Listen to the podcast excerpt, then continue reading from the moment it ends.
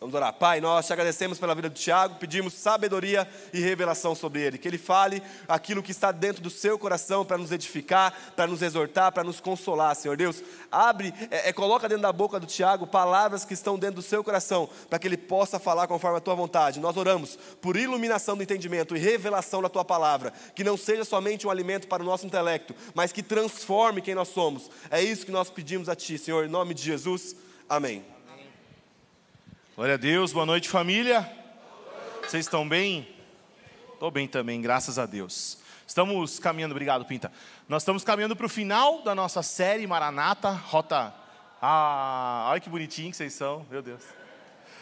Reta final aí, nós estamos nas duas últimas ministrações, a minha penúltima semana que vem a gente vai encerrar a série.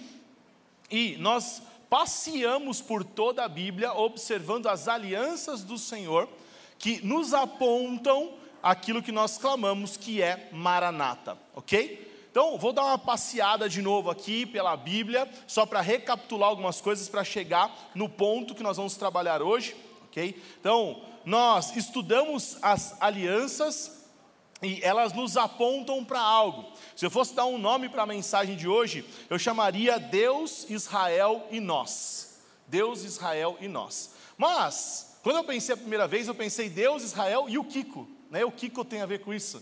Né? Foi equilibrado. De manhã foi menos pessoas que riram, agora está melhorando. Né? Se eu falar umas, umas, quatro vezes, acho que vai ficar mais engraçado. Mas não teve jeito, né? Depende da idade. Eu tenho um pessoal da minha idade que está rachando o bico, porque é da época que falava e o Kiko, né? Tem gente que não entendeu, porque é mais velho ou mais novo, mas tudo bem, faz parte, ok? Mas é o que, que eu tenho a ver com isso? que, que eu tenho a ver com a história de Israel? Que, como isso se conecta à minha vida? Então, para ficar mais bonitinho, quando a gente subir no YouTube, vai ficar Deus, Israel e nós, ok? Acho que vai ficar mais legal, né? Como que surge toda essa ideia? Né? Nós estudamos as alianças e as alianças elas nos apontam algo muito importante. O povo de Israel que surge em meio a essa aliança, ele está lá por um motivo, ele carrega a semente. Quantos se lembram disso? Gênesis 3,15, há uma promessa de que a mulher traria aquele que pisaria a cabeça da serpente, então todo o povo a partir daí aguardava por uma semente, por alguém que viria para resolver essa situação que nós chamamos de Messias, que é o Cristo. Como que isso funcionou ao longo da história, né? Nós vimos a Opa, Opa, aí. Nós vimos a aliança de Deus com Noé, e Noé, da sua semente, veio Sem.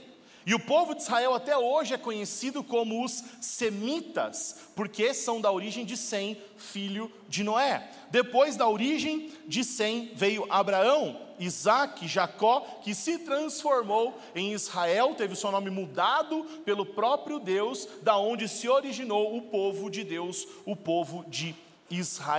Depois nós tivemos a aliança com Moisés, e aqui eu vou fazer um pause só para explicar uma parte muito importante, que a aliança feita com Deus, de Deus com Moisés, com o povo da época de Moisés, era uma aliança condicional, ou seja, se eles obedecessem, receberiam bônus por isso, mas se não obedecessem, sofreriam as consequências. Nós sabemos a história, o povo não obedeceu e sofreram as consequências, foram levados como cativos, aconteceu muitas coisas ruins. Agora, a próxima aliança que a gente vê é a aliança com Davi. E aí nós precisamos de duas semanas para explicar, né, porque é uma aliança um pouco mais robusta e muito importante. Daria uma série inteira somente essa aliança. Mas o que, que é o ponto importante? Que a aliança de Deus com Davi tem um tom incondicional. Uma parte dela é incondicional. Qual é essa parte? Quando Deus promete para Davi que o seu descendente estaria sobre o trono de Israel para sempre. Não faltaria descendente, nós sabemos quem é esse descendente, a semente que nós citamos no começo. Jesus é o descendente de Davi que vai reinar no trono de, de Davi para sempre. Então nós passeamos por essas alianças, chegamos na nova aliança. A Valéria fez a introdução da nova aliança, citando a importância do povo de Israel, e hoje aqui eu vou citar muitas das coisas que a Val falou, depois o Douglas complementou falando sobre todo o aspecto da aliança. E na semana passada, o Fábio falou sobre a plenitude dos gentios. O que, é isso, Tiago? O que é a plenitude dos gentios? Quando todos, todas as nações forem alcançadas pela palavra de Deus, aí vai vir um grande avivamento que vai nos colocar na história de hoje, que é a importância da história de Israel. Então, Uh, falando sobre a história de Israel, hoje vai ser muito mais história do que pregação de fato, mas se concentra comigo aqui, que você vai sair daqui com coisas muito importantes para você levar para a sua vida.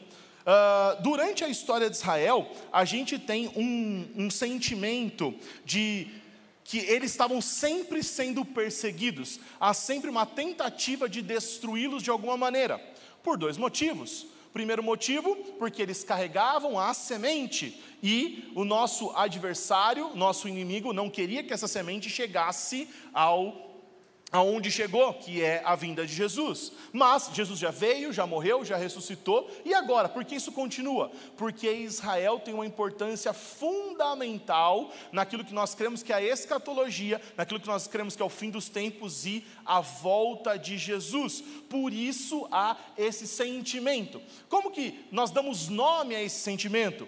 O, nome é antissemitismo. Alguns já ouviram falar nesse termo, outros não, mas é o sentimento de que os judeus devem ser exterminados, de que Israel deveria acabar. E durante toda a história, nos milhares de anos da história, antes de Cristo e depois de Cristo, nós vemos muito é, esse trabalhar, que nós vamos falar que é do nosso adversário, que é de Satanás, do príncipe deste século, mas para ficar claro nessa noite, é um sentimento do anticristo. Ele combate a pessoa e a vinda de Cristo.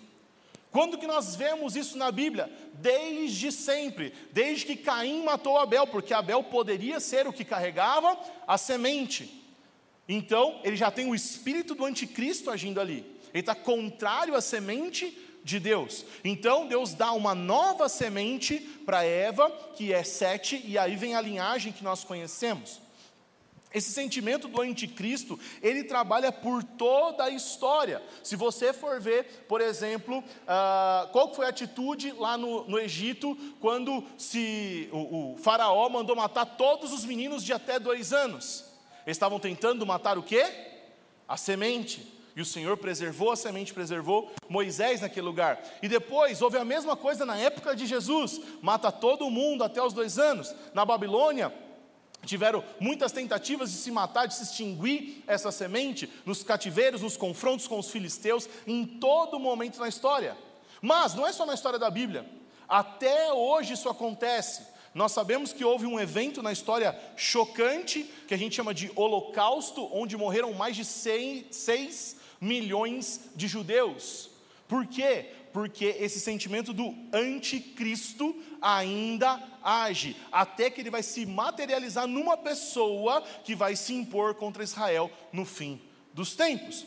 Agora, esse sentimento, ele tem até uma, uma razão de ser, né? porque imagina você romano, por exemplo, que está escravizando o povo de Israel. Chegou, ó, vocês são meus escravos agora. Aí você falou assim, ó, beleza, só que sábado a gente não trabalha. Como assim? Você é meu escravo? Não, mas sábado não tem negociação. Não, você é meu escravo, então você vai adorar os meus deuses. Não, eu só tenho um Deus e não abro mão disso. Ah, você vai comer essa comida? Não, não, a minha comida é separada, a minha comida é diferente. Imagina como é que foi o transtorno. Gente, é, geograficamente falando, o povo de Israel é pequeno em geografia, em tamanho de território e é pequeno em número, perante ao Império Romano e todos os outros que os dominaram, Babilônia, enfim. Mas eles são o povo que mais deu trabalho. Por quê? Porque eles não abriam mão de uma convicção. Eles sabiam o que eles estavam fazendo, eles sabiam que eles carregavam a promessa do próprio Deus e eles criam naquilo. Tanto que foi um dos, povos, um dos povos que mais se revoltou contra o Império Romano, por exemplo. O Império Romano dominando tudo e eles quebrando o pau do Império Romano. Isso vai acarretar num problema que eu vou ler mais para frente, mas assim, esse sentimento do antissemitismo, esse sentimento do anticristo existe há muito tempo e continua até hoje. E ele passa despercebido por nós, porque uh, muitos de nós já ouviram a expressão assim: ah, lá na Palestina, na época de Jesus, era assim. Ah, lá na Palestina, dos tempos da Bíblia, era assado. Mas, cara, deixa eu te falar uma coisa: não existe um lugar chamado Palestina na época de Jesus. Sabe por que eles dão esse nome de Palestina? Porque no século II o imperador Adriano, cansado já desses embates com o povo judeu, decidiu punir o povo judeu e dar o nome daquele local com o nome dos seus inimigos. Palestina é o nome romano de Filístia, que é a terra dos filisteus. Então o que ele fez foi uma ofensa. É tipo chegar no estádio do Palmeiras e falar assim: ó, a partir de agora chama estádio do Corinthians. Não tem como. Mesmo porque né, foi com dinheiro público foi feito aquilo lá, mas deixa quieto. Causando uma polêmica, brincadeira. Gente, não tem como, não dá para negociar. Algum palmeirense aceitaria esse tipo de coisa? Não. Como que aconteceu com o povo de Israel? A mesma coisa. O povo de Israel não aceitou. Por quê? Porque eles eram inimigos. Mas foi uma punição que o imperador fez por causa da postura deles, por causa desse sentimento. E passa despercebido por nós.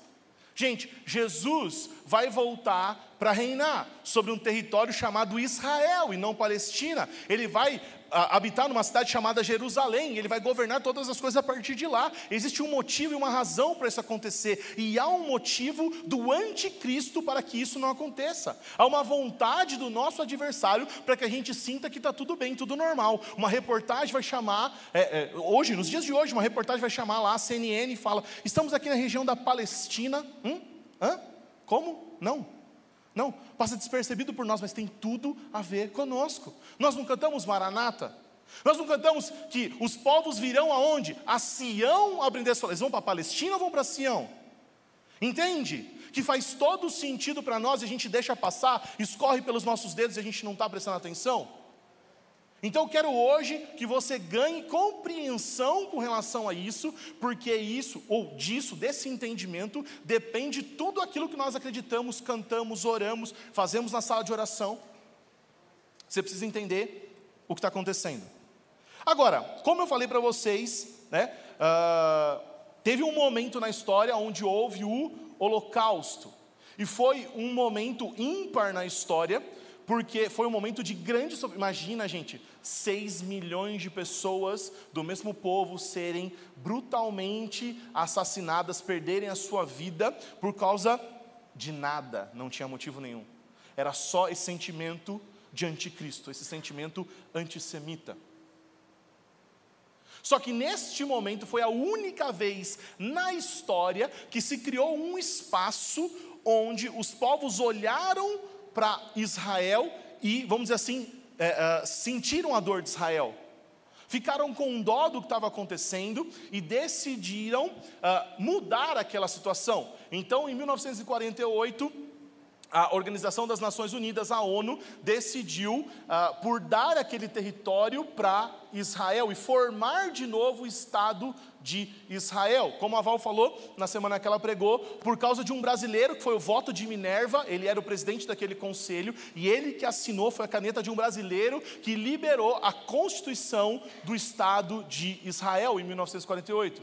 Tiago, o que, que isso muda na minha vida? Muda na minha vida porque a Bíblia que você está segurando na sua mão dizia isso é uma confirmação de uma promessa bíblica. Gente, presta atenção. Nenhum outro povo na história da humanidade foi espalhado, manteve a sua cultura, sua língua, sua religião e conseguiu retornar para sua própria terra e se constituir uma nação. Todos os povos que foram espalhados se perderam para o caminho. Todos os inimigos lá da época da Bíblia, todos eles, se ele foi espalhado, se ele é um povo antigo da época de Israel, nenhum deles sobreviveu, nenhum deles está aqui para contar a história. O único povo que foi disperso e conseguiu se reunir muitos anos depois, mais ou menos 1800 anos depois, foi Israel. Será que foi coincidência? Será que foi por um acaso? Não, existe uma graça diferente sobre aquele lugar. Existe um poder de Deus ali, dentro da promessa, por exemplo, que ele fez para Abraão. A partir de Abraão seriam benditas, abençoadas todas as famílias da terra. Agora deixa eu falar uma coisa para vocês, se vocês já pensaram, prestaram atenção nisso. Vamos pensar, por exemplo, em feitos da humanidade. Pensar num prêmio que destaca a humanidade, prêmio Nobel. Já ouviram falar? Prêmio Nobel? Conhecem? Tranquilo? Sabe quantos prêmios Nobel ou Nobel, né, foram distribuídos até hoje? 850. Sabe quantos desses prêmios foram para judeus? 180, dá mais de 21% do prêmio Nobel. Mas sabe quanto o povo judeu representa é, em porcentagem na humanidade? 0,00016%. Entende a proporção? Por exemplo, o Brasil tem 200 milhões de habitantes, o prêmio Nobel é desde 1901, e o Brasil tem um prêmio Nobel. E o povo judeu tem 180. Existe uma graça de Deus sobre ele e existe uma cultura de Deus sobre eles que incentiva eles a produzir bens para a humanidade. Aonde eles iam, eles, eles eram abençoados e por isso eles eram perseguidos.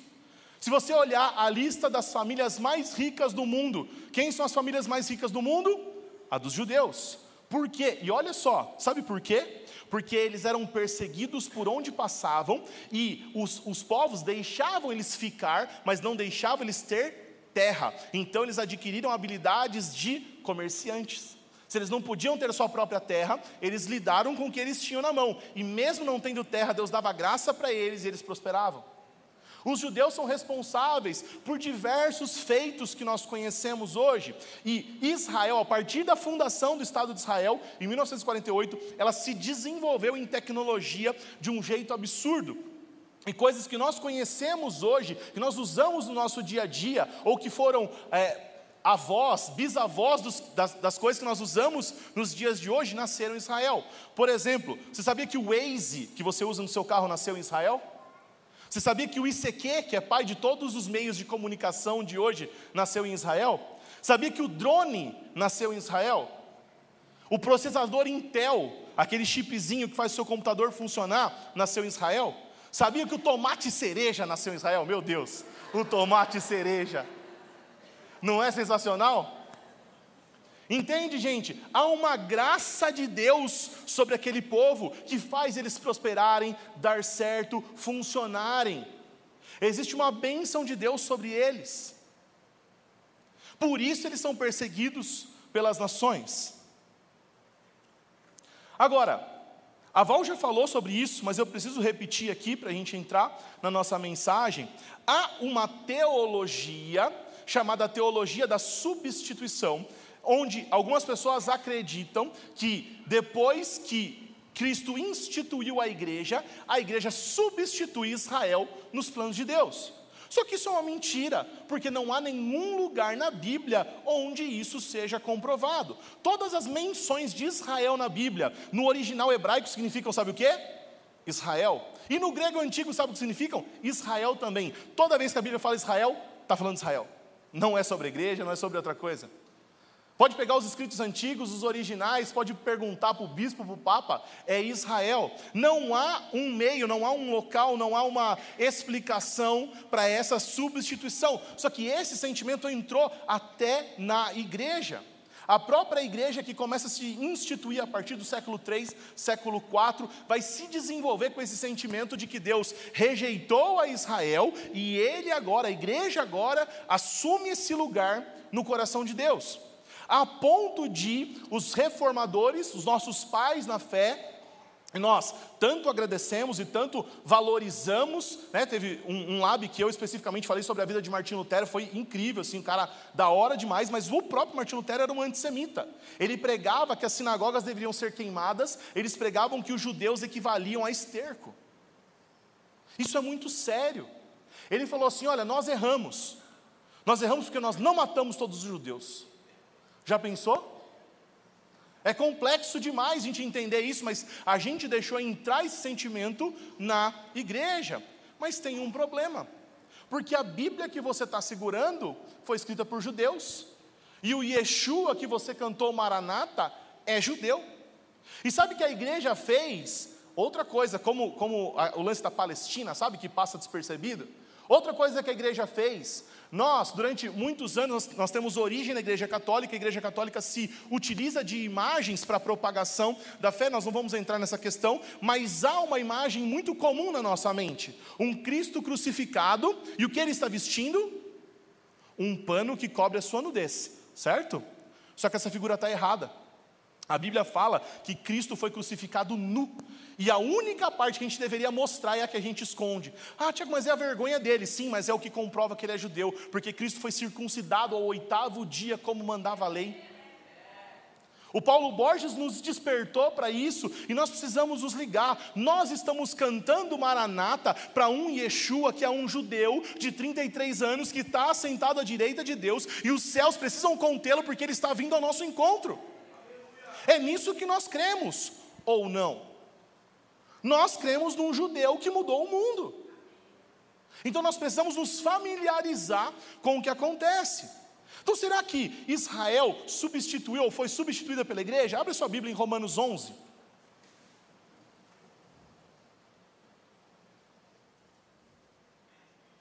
Vamos começar do verso de número 1 mesmo. Eu recomendo que você leia Romanos 11 por inteiro, tá? Faz muito bem para você entender o que nós estamos falando. Eu não vou ler todos os versículos, vou ler alguns versículos, mas eu queria que você tirasse um tempo para você pensar sobre isso.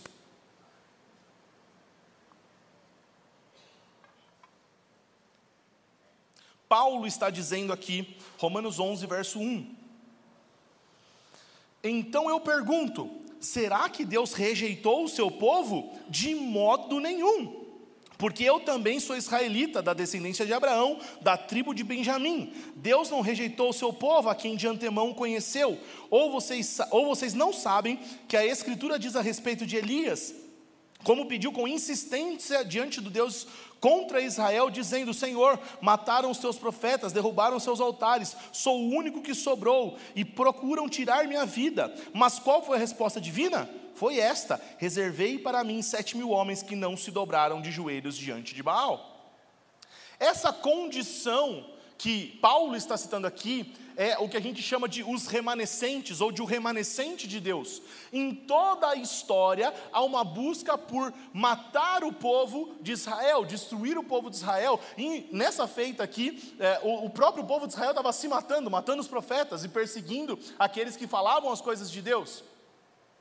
Mas em toda a história, o Senhor guardou o seu remanescente. Sempre Deus guardou um povo para si, sempre Deus protegeu um povo para que eles não fossem extinguidos. Por quê? Porque eles são parte do plano de Deus. Então Deus os rejeitou de modo nenhum. Eu que estou dizendo? Não, Paulo está dizendo, Romanos capítulo de número 11. Eu acho muito interessante porque João, capítulo de número 4, vai trazer para nós uma das maiores revelações do Novo Testamento. Quando Jesus está com a mulher samaritana, ele vai dar um discurso para ela que a, cuja a revelação desse discurso é uma das coisas mais importantes que nós vivemos hoje. Porque a preocupação daquela época era onde Deus deveria ser adorado. E a preocupação dela era essa, ela tinha uma preocupação religiosa. Ela chega em João 4 ali, Jesus proporciona esse encontro com essa mulher e ela tem essa dúvida: Senhor, o senhor é um mestre em Israel, como que a gente deve adorar? Como os nossos pais adoram, que ela era uh, samaritana, né, a mistura de judeus e dos gentios. Ela era samaritana, ela adorava no Monte de Jacó. E os judeus adoravam em Jerusalém. E Jesus revela para ela a vontade de Deus. Jesus fala assim: olha, chegou a hora em que o Pai vai se revelar para vocês. Ele está em busca de adoradores e não de adoração. Ele está em busca de adoradores que o adoram em espírito e em verdade. A partir deste momento, nós paramos de pensar em adoração e passamos a pensar em ser adoradores em espírito e em verdade que a nossa vida se transforme numa oferta de adoração a Deus. E o, a construção do cristianismo, daquilo que a gente chama de cristianismo, está muito baseada nesse versículo. O nosso entendimento do que nós fazemos hoje aqui, nós estamos produzindo adoração? De certa forma, sim, mas o que é importante? Que nós sejamos verdadeiros adoradores. E aí, Jesus explicando para ela, ele solta uma frase: Você não entende isso? porque você não é judia, mas a salvação vem dos judeus.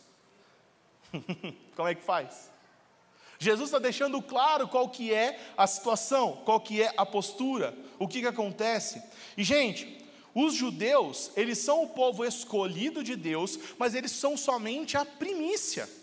Por quê? Porque do povo judeu, essa mensagem maravilhosa de salvação do nosso Deus iria se espalhar por todas as nações. Ah, Tiago, mas isso começou só com Jesus, quando Jesus manda o povo para a Judéia, Samaria, até os confins da terra. Não, isso está presente desde o começo.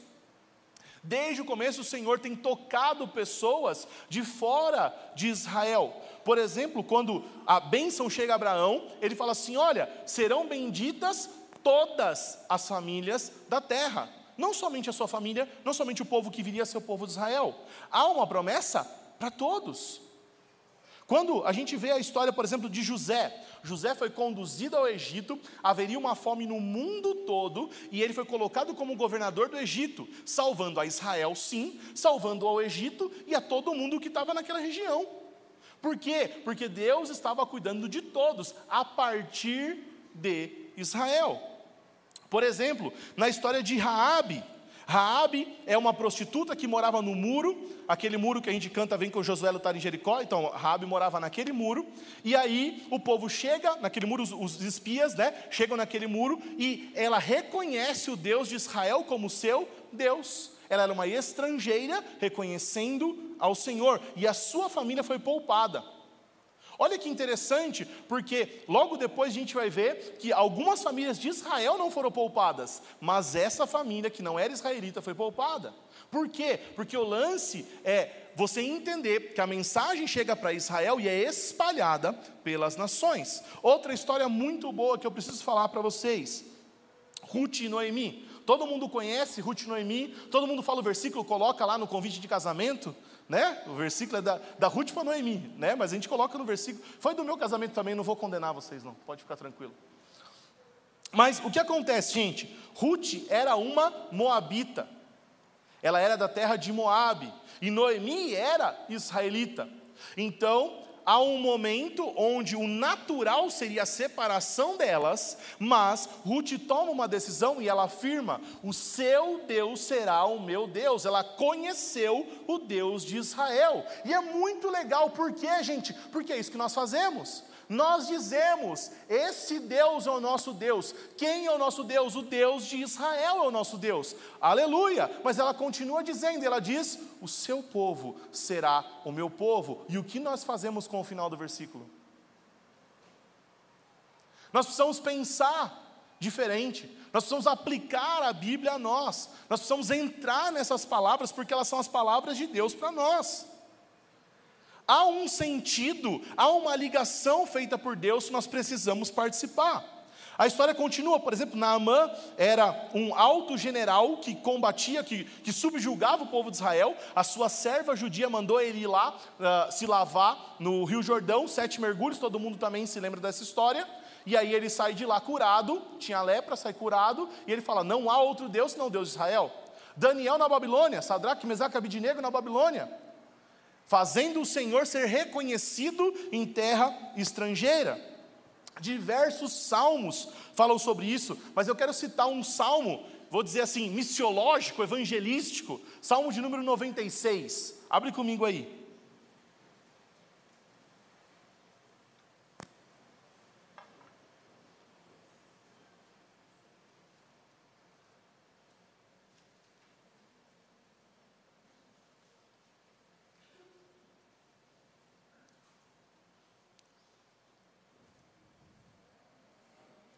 Salmo 96 diz assim, ó: Cantem ao Senhor um cântico novo, cantem ao Senhor todas as terras, cantem ao Senhor, bendigam o seu nome, proclamem a sua salvação dia após dia, anunciem entre as nações a sua glória, entre todos os povos as suas maravilhas.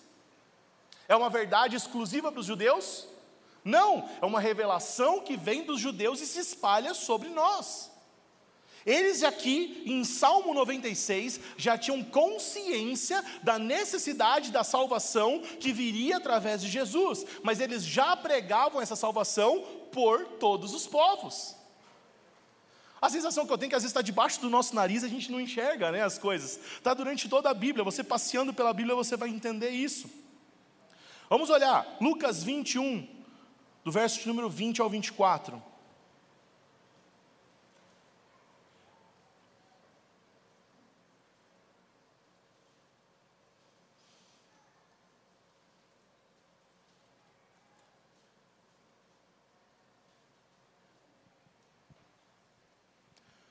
Olha só o que Jesus está dizendo. Quando, porém, vocês virem Jerusalém sitiada de exércitos, saiba que está próxima a sua devastação. Então, os que estiverem na Judéia fujam para os montes, os que se encontram dentro da cidade saiam dela, e os que estiverem nos campos não entrem na cidade, porque esses dias são dias de vingança para se cumprir tudo o que está escrito.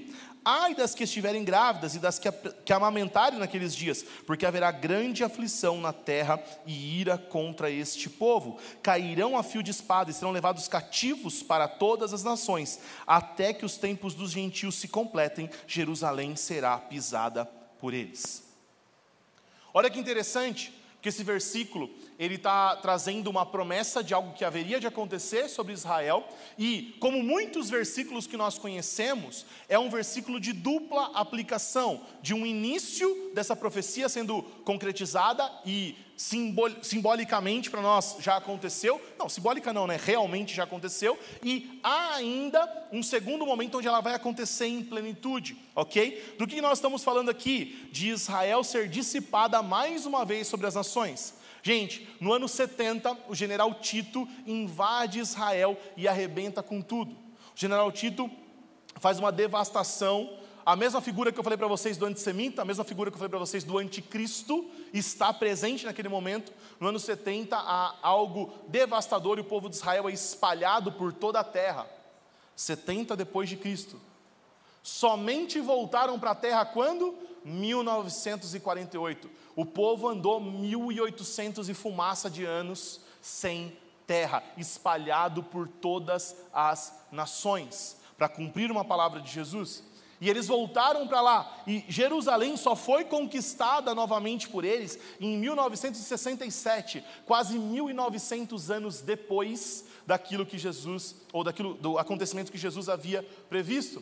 Mas, nós vamos falar daqui a pouco sobre o, a segunda parte, a segunda aplicação que se aplica nos nossos dias ou naquilo que nós esperamos e desejamos que seja nos nossos dias. Vamos voltar para Romanos 11, volta aí comigo em Romanos 11, verso de número 17.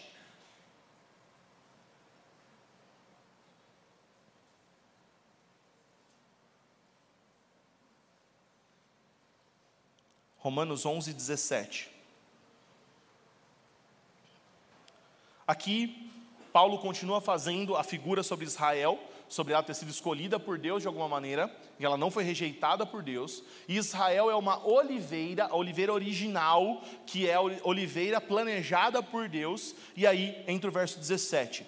Se, porém, alguns dos ramos forem quebrados, e você, sendo oliveira brava, foi enxertado no meio deles e se tornou participante da raiz da seiva da oliveira, não se glorie contra os ramos, mas se você gloriar, lembre que não é você que sustenta a raiz, mas é a raiz que sustenta você. Pause. Vamos entender o que, que o Paulo está falando. Paulo está dizendo sobre nós. Está dizendo que nós somos um ramo de oliveira brava que foi enxertado na oliveira verdadeira do Senhor. Mas essa oliveira continua tendo a mesma raiz e a mesma seiva. Gente, o que alimenta essa oliveira, a raiz? Qual é essa raiz? Nossos pais na fé, Abraão, Isaac, Jacó, a seiva, a palavra de Deus que sobe, que irriga as nossas vidas, que nos alimenta, que nos mantém firmes. E aí o que, que nós fazemos? Falamos assim: ah, Deus rejeitou Israel. Eu que estou no lugar dele agora, ó, que bonitão que eu sou. Não tem sentido. Não faz sentido nenhum. Por quê? Porque nós não podemos gloriar em nós mesmos, nos gloriar em nós mesmos. Por quê? Porque Deus cegou o entendimento deles para que eles não participassem desse momento, para que os gentios pudessem entrar e serem enxertados nessa oliveira. Somente a graça de Deus nos alcançando nos fez fazer parte desse plano. Naturalmente, não há nada que nós possamos fazer para dizer que nós somos participantes disso. Somente a graça de Deus é capaz de nos pegar como oliveira brava e nos enxertar na oliveira verdadeira, e nos nutrir e nos fazer gerar frutos. Somente o Senhor pode fazer isso. Do que nós nos gloriamos? O que nós achamos que nós somos mais do que os outros? Paulo fala isso. Não fale isso, porque não tem nada a ver com você, tem a ver com um plano de Deus que é muito maior do que você. O que você tem que fazer é se conectar no oliveira e agradecer. Se conectar e saber, eu sou parte, um pedacinho do plano de Deus. Mas isso não acontece somente quando Jesus vem. Na época, por exemplo, que eu citei para vocês, Raabe, né? Na época de Raabe, ela conheceu o Senhor e como uma oliveira brava, brava foi enxertada na oliveira verdadeira. Mas na mesma época, no mesmo período de tempo, a família de Acã toda foi lançada fora, porque havia um pecado que condenou toda a nação na vida de Acã. Então foi uma cortada e uma enxertada. Entende? Isso acontece desde sempre e nos alcança até os dias de hoje. Agora, há uma promessa, há uma aliança do Senhor com Israel que é irrevogável. Há uma aliança do Senhor e uma promessa que nós podemos ver ser concretizadas nos nossos dias. Vamos abrir algumas, por exemplo, depois eu vou falar umas referências, anota e vem em casa. Abre aí Zacarias 8, 7 8. Tem na tela aí para nós? Zacarias 8, 7, 8.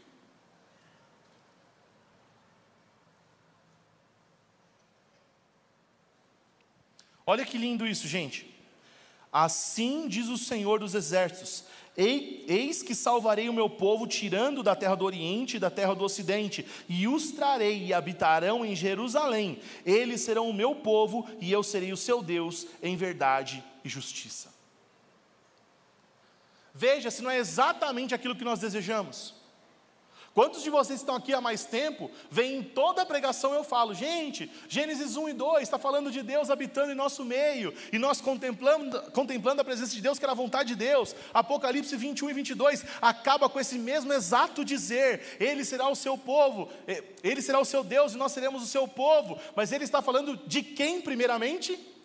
De Israel uma Israel que está espalhada pelo mundo todo, e ele vai concentrar em um lugar chamado Jerusalém.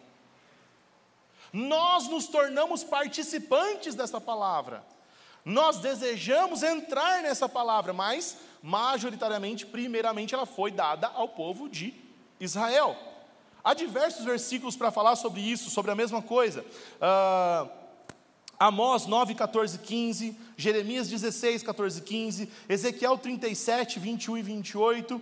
Mas é, eu queria fazer um, um, um pause aqui para falar de outro versículo muito interessante que está em Isaías 35. Abre comigo aí em Isaías 35.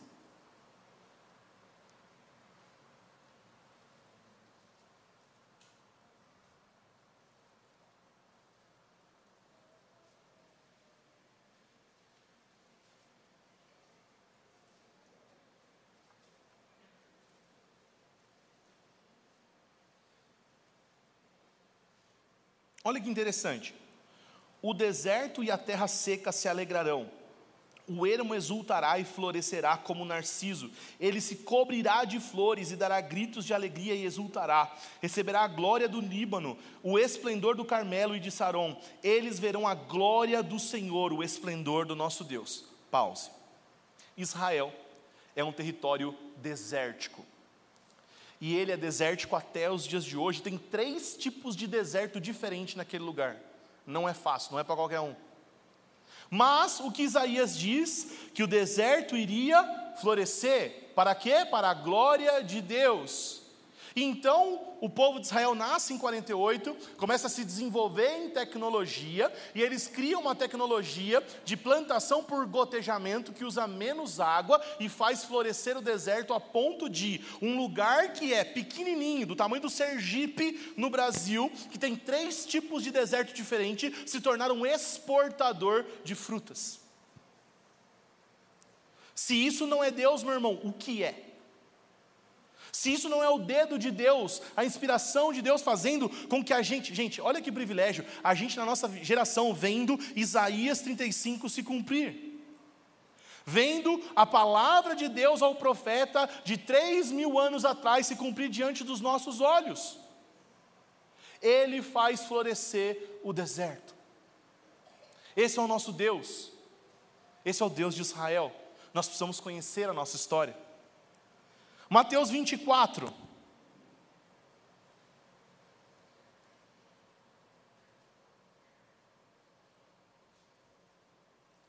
Verso 15.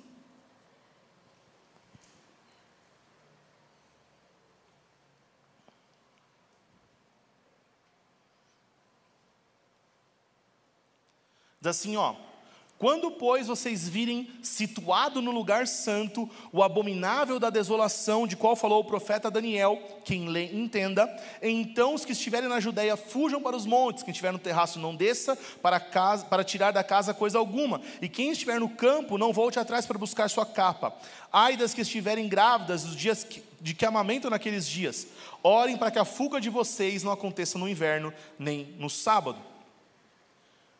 Como eu falei para vocês, essa promessa é a mesma de Lucas, só tem um detalhe a mais aqui, que é a relação com o templo, ok? Uh, nós cremos que essa promessa aconteceu no ano 70, o general Tito fez isso, a profanação do templo, consagrou lá e, e, matou lá animais impuros diante do povo de Deus, isso foi uma profanação do templo, mas qual é a profanação que ele está falando aqui, gente? A vinda do anticristo e a última vez que Israel vai ser espalhado e subjugado sobre as nações. Nós estamos falando daquilo que nós cantamos. Nós não cantamos Maranata, hora vem. Tem umas coisinhas que tem que acontecer para o Maranata, hora vem. Tem umas coisinhas dentro da história que Jesus nos falou que aconteceria. E uma delas é o anticristo tomar o lugar no templo. Por isso que o templo é importante para eles, porque eles ainda aguardam o Messias, mas ele vai se autoproclamar um Deus, um Deus falso naquele lugar, e o povo de Israel vai olhar para nós e falar: "Olha, vocês estavam certos. Vocês adoravam o Messias o tempo todo. E nessa época a gente chama de plenitude dos gentios. Nós vamos ter alcançado todas as nações na terra e virá um grande avivamento, assim como houve em Atos, capítulo de número 2, só que agora ao contrário. Em Atos 2, um grupo de judeus foi visitado pelo Espírito Santo e a partir daquele momento eles começaram a tocar os gentios. Eles foram cheios do Espírito para pregar para as nações e muitas almas se converteram. O que vai acontecer nos fim dos tempos, gente? Nós, os gentios, vamos ser cheios do Espírito Santo para tocar as nações, mas para chegar em Israel. O grande avivamento que nós desejamos, a plenitude dos gentios, o alcançar a última pedra, que a gente fala das pedras vivas, o chegar até a última nação, isso vai mover Israel no plano de Deus. E do mesmo jeito que Israel é, recebeu isso em Atos capítulo de número 2, no fim dos tempos, nós receberemos o Espírito Santo para gerar os ciúmes dele e para que eles clamem Maranata conosco. É isso que nós cremos. É isso que nós desejamos. Se nós cantamos isso, nós precisamos entender do que nós estamos falando. Nós estamos falando de um povo que vai olhar para nós e sentir ciúmes, porque vai entender que durante dois mil anos eles não viram, porque estavam cegos por Deus, mas agora eles vão ver. Vai depender de mim e de você, vai depender da gente alcançar a última, pedra, a última pedra viva, de tocar a última nação, vai depender da gente dedicar a nossa vida para fazer isso acontecer. E quando ele vier, nós vamos receber o Espírito Santo para pregação e vai ser a maior colheita de todos os tempos. E Israel será salva.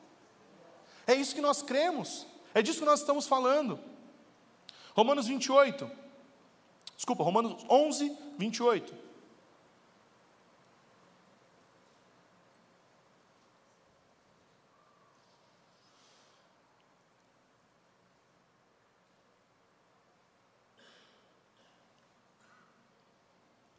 Quanto ao Evangelho, eles são inimigos por causa de vocês, mas quanto à eleição, amados por causa dos patriarcas, porque os dons e a vocação de Deus são irrevogáveis, porque assim como no passado foram desobedientes a Deus, mas agora alcançaram misericórdia à vista da, da desobediência deles, assim também agora esses foram desobedientes para que também esses alcancem misericórdia à vista que foi concedida a vocês, porque Deus encerrou todos na desobediência a fim de mostrar misericórdia a todos.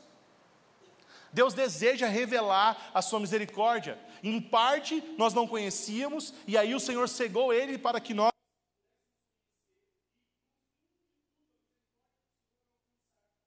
Todos, através da plenitude dos gentios, Israel será salva. O Senhor vai alcançar o seu povo. Nós precisamos nos ligar a isso. Então, gente, como que a gente precisa sair daqui hoje? O que eu preciso sair daqui sabendo? Eu vou falar seis coisas que você precisa saber ao sair daqui. E eu vou falar seis coisas que vai mudar na sua vida a partir de hoje, a partir desse, desse entendimento, dessa compreensão. ok? Pode ficar tranquilo, eu vou falar rápido, né, como de costume. Mas a gente vai postar na família, bem bonitinho, um quadrinho para vocês, os DNAs, a gente vai mandar para vocês essa explicação aqui, ok? Importante falar que eu não falei de manhã, é, essa, essas seis coisas eu aprendi numa pregação do pastor Luiz Saião, um cara incrível que sabe muito sobre a história de Israel. Super recomendo vocês assistirem, pastor Luiz Saião. Uh, primeira coisa, o povo judeu, então vamos lá, que nós precisamos sair daqui entendendo. Primeira coisa, o povo judeu é o único na história e ele é a comprovação da palavra de Deus. Quantos versículos aqui eu não li que nós vimos acontecer diante dos nossos olhos através do povo de Israel? O povo de Israel faz com que a Bíblia seja confirmada para nós.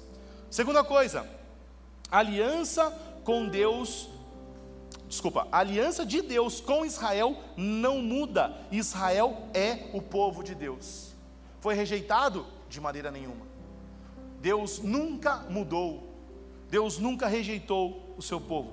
Terceiro, as profecias ligadas a Israel vão se cumprir, nós estamos vendo se cumprir, mas nós vamos ver a plenitude dessas profecias serem cumpridas. Aquilo que nós tanto desejamos, tanto aguardamos, aquilo que nós falamos, ah, o fim dos tempos, ah, o Maranata, ah, maravilha, aleluia. Tudo isso passa por Israel, nós precisamos entender, aprender a ler Israel para entender o plano de Deus como um todo. Quarta coisa, Israel e sua restauração estão ligadas ao fim dos tempos.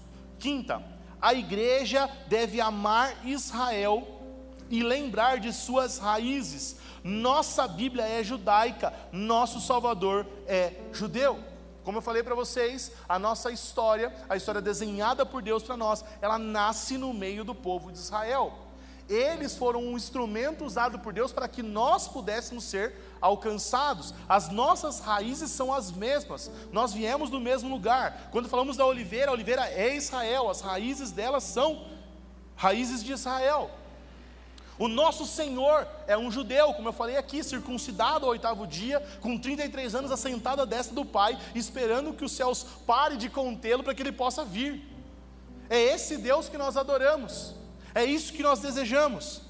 Sexta coisa, precisamos ser, separar as tradições bíblicas das tradições judai, judaicas não bíblicas. Gente, ao longo da história, além desse sentimento antissemita que nós criamos, né, do anticristo, e isso dentro da própria igreja, como eu citei, por exemplo, Lutero e outros que fizeram isso acontecer, nós tivemos também o contrário. Pelo menos nos últimos 20 ou 30 anos, nós banalizamos os instrumentos utilizados pelo povo de Israel.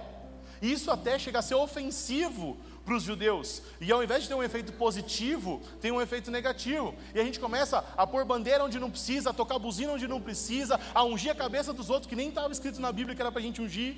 Entende? Nós não podemos banalizar aquilo que Deus fez. Então, deixa eu dar uma dica para você. Sabe a Bíblia? Então, ela é o um manual para você. Sabe o que você deve fazer ou não? Olha na Bíblia. Dá uma conferida, dá um check nas Escrituras para você saber o que você deve fazer ou não, como você deve se portar ou não. Seis coisas que nós devemos saber saindo daqui hoje. Agora,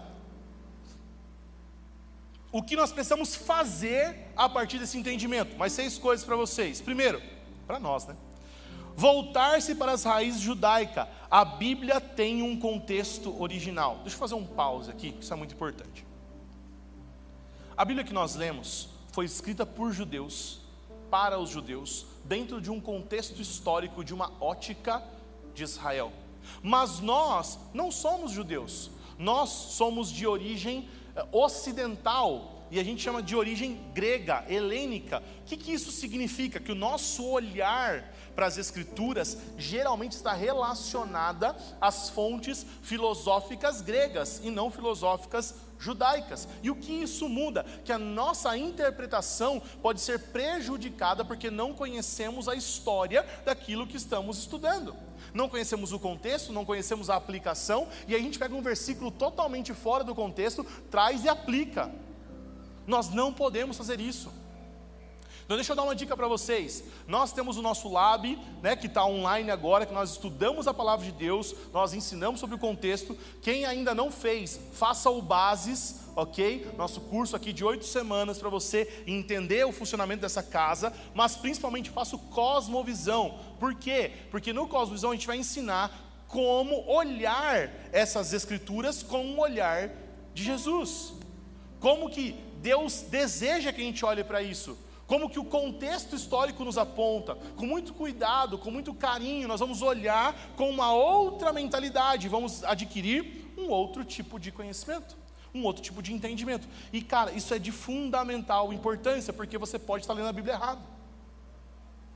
Segunda coisa, rejeitar e condenar todo antissemitismo. Gente, antissemitismo é o espírito do anticristo. Ele já estava desde Caim e Abel, ele passeou pelas nações, Egito, Babilônia, Roma. Ele esteve em nosso meio, na nossa era, na nossa época, agora, recentemente, com Hitler exterminando 6 milhões de judeus. O espírito do anticristo está agindo. Nós não podemos deixar que isso envolva a igreja, como infelizmente já envolveu. Nós precisamos rejeitar o espírito do anticristo. Terceiro, solidarizar-se com Israel e o povo judeu nossos pais espirituais. Gente, vamos valorizar a nossa raiz. Existe uma história por trás do que nós estamos vendo hoje. Só há o Jesus que nós cremos, porque um dia um povo foi escolhido lá atrás. Nós precisamos saber as nossas origens para desenhar o nosso futuro, para alcançar aquilo que nós desejamos. Quarto, avaliar os acontecimentos do fim dos tempos e levar em conta Israel mais do que eu falei hoje, não tem como. Né? Toda a história de Israel aponta para aquilo que nós estamos pregando. Essa série Maranata só tem sentido através do óculos que lê a história de Israel. O Jesus que nós cantamos Maranata é judeu. Os povos virão a Sião aprender sua lei. Não é em Brasília que vai rolar a parada. Entendeu? Os povos virão a Sião aprender sua lei. Nós precisamos entender o contexto disso. Cinco, atentar para o agir no espírito, presta muita atenção, atentar para o agir no espírito, a apostasia no ocidente, o evangelho pregado pelo mundo e o despertar de Israel. Três coisas importantes. Primeiro, o ocidente está apostatando, o que significa o amor está esfriando, eles estão deixando de reconhecer o Senhor como Senhor. Isso está acontecendo em todo o ocidente, mas já aconteceu primariamente na Europa.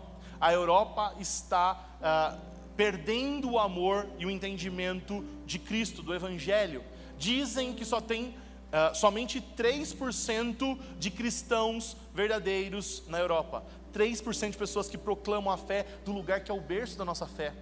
A nossa fé veio de lá. Aquilo que nós vivemos aqui hoje, a igreja como nós fazemos, como nós funcionamos, nasceu lá. E hoje apenas 3% das pessoas da Europa professam a fé cristã.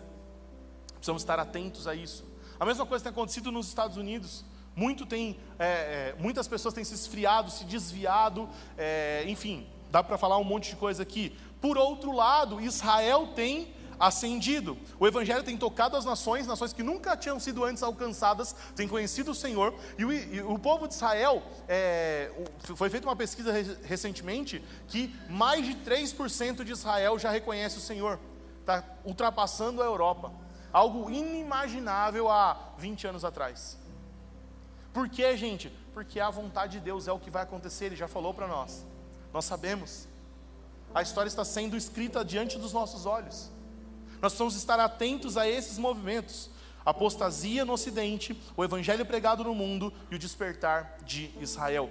Cara, isso é muito importante para as nossas vidas. Isso muda as nossas vidas.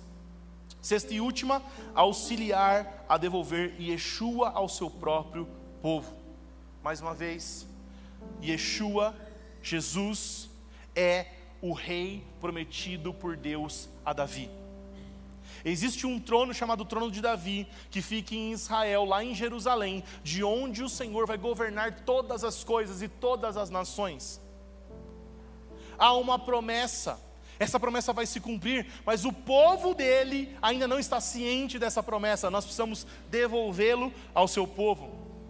Ele é o rei sobre todas as coisas, mas ele é o rei de Israel. Nós cremos nisso. Amém? Para terminar, gente, eu queria que você lesse comigo Mateus 25.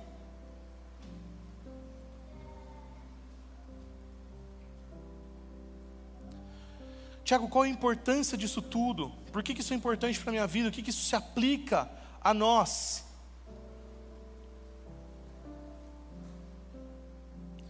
Mateus 25, verso 31. Mateus 25, 31. Diz assim, ó. Quando o filho do homem vier na sua majestade e todos os anjos com ele, então se assentará no trono da sua glória.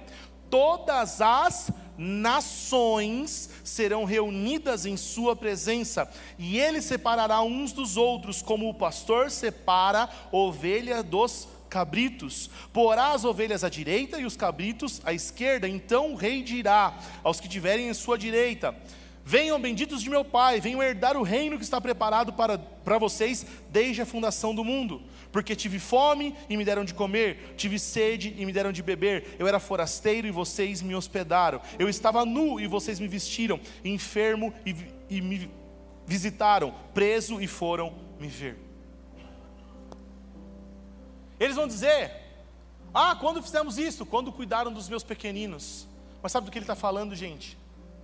Está falando do seu povo, do povo de Israel, que durante toda a história foi espalhado, perseguido, humilhado, morto.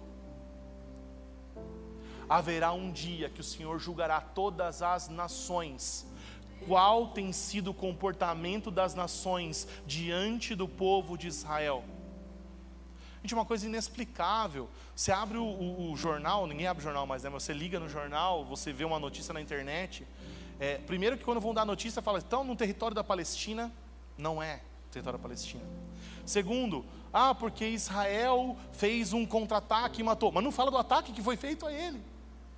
Sabe? Tipo assim, é claramente um complô contrário ao povo de Deus e não tem explicação, cara. Eles são um paizinho desse tamaninho, lutando contra todo mundo ao seu redor, todo mundo mandando bomba no alvo. Eles têm que fazer escudos antimísseis para poder se proteger. E algumas batalhas e algumas vitórias deles se explicam. Ah, por, por meio de guerra, outras só se explicam por meio de Deus, não tinha como eles ganharem.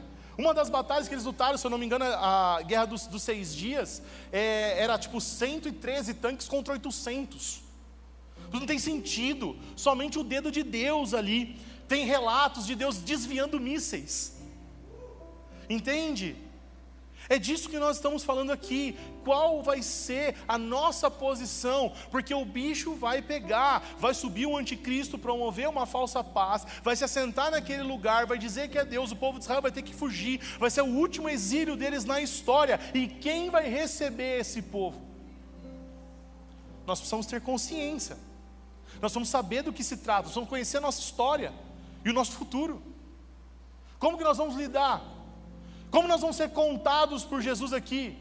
Como os que se sentaram à sua esquerda ou à sua direita? Aqueles que foram expulsos ou aqueles que foram chamados vendes, vindes benditos de meu Pai? Qual é a nossa posição? Será que a gente tinha consciência disso? Se não, a gente precisa sair daqui consciente. A fé que nós cremos, o Jesus que nós cremos, antes de voltar, ele predisse os acontecimentos. Nós estamos preparados para isso? Porque vai acontecer. Nós precisamos tomar posição. As nações serão julgadas de que lado nós estaremos. Eu quero terminar com o Salmo 122.